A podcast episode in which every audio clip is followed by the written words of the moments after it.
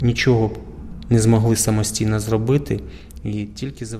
Без международной поддержки мы бы ничего не смогли сделать. Нам бы не удалось принимать в таком количестве и помогать беженцам со всей Украины, предоставлять им пищу, одежду, кров.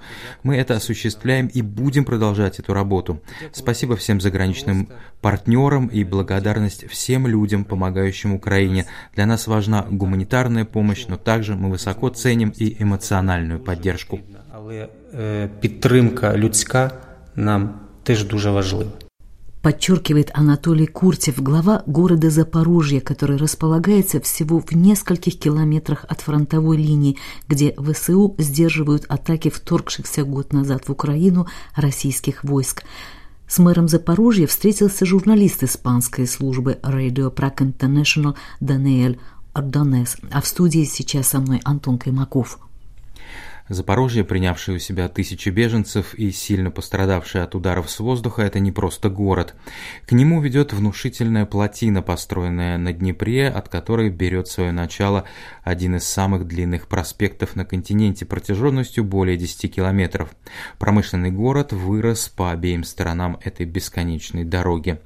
Фронт всего в нескольких километрах, но подразделением российских войск за прошедшие с начала полномасштабного вторжения Российской Федерации в Украину так и не удалось ворваться в пределы столицы региона, что, однако, после осуществления фиктивных референдумов не помешало Кремлю заявить о присоединении территории Запорожской области к Российской Федерации. Непосредственно город Запорожье до войны населяло более 700 тысяч человек, но, вероятнее всего, никто из этих жителей в голосовании участия не принимал. Вторжение российских войск в Украину Запорожье принесло периодически повторяющиеся ракетные удары, которые за время войны унесли жизни не менее 76 мирных горожан, а также разрушение жилых домов и инфраструктуры. Анатолий Куртев, по образованию врач, педиатр и юрист, занимает пост руководителя города с осени 2021 года. После его назначения, к сожалению, Запорожье вело спокойную жизнь лишь короткий период времени. 24 февраля 2022 года началась война. Однако худшее, уверен Куртев, уже позади. Ворог э, влучає по энергетичной инфраструктуре, по Враг атакует энергетическую и гражданскую инфраструктуру, чем пытается нас сломить, но ему этого уже не удастся сделать.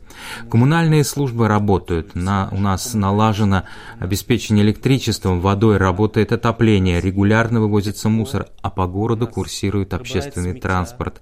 А еще мы ставим памятники нашим украинским солдатам, украинским активистам, чтобы укреплять дух наших украинских граждан для того, щоб підтримувати український дух. Рассказал Radio Prague International Анатолий Куртев. Ну, естественно, городу, чтобы улучшить настроение, поддержать его жителей, необходимо гораздо больше чем памятники. Город принимает беженцев, жителей соседних территорий, измученных тяготами военного времени и воздушными тревогами, о которых ревущие сирены оповещают по несколько раз в день и по ночам.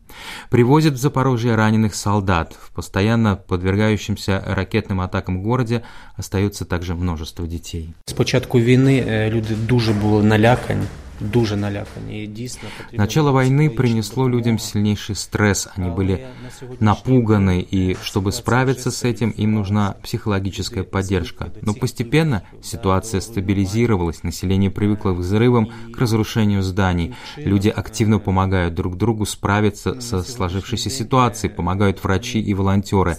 Понадобится психологическая поддержка также и после войны. Страдают взрослые, а в еще большей степени дети.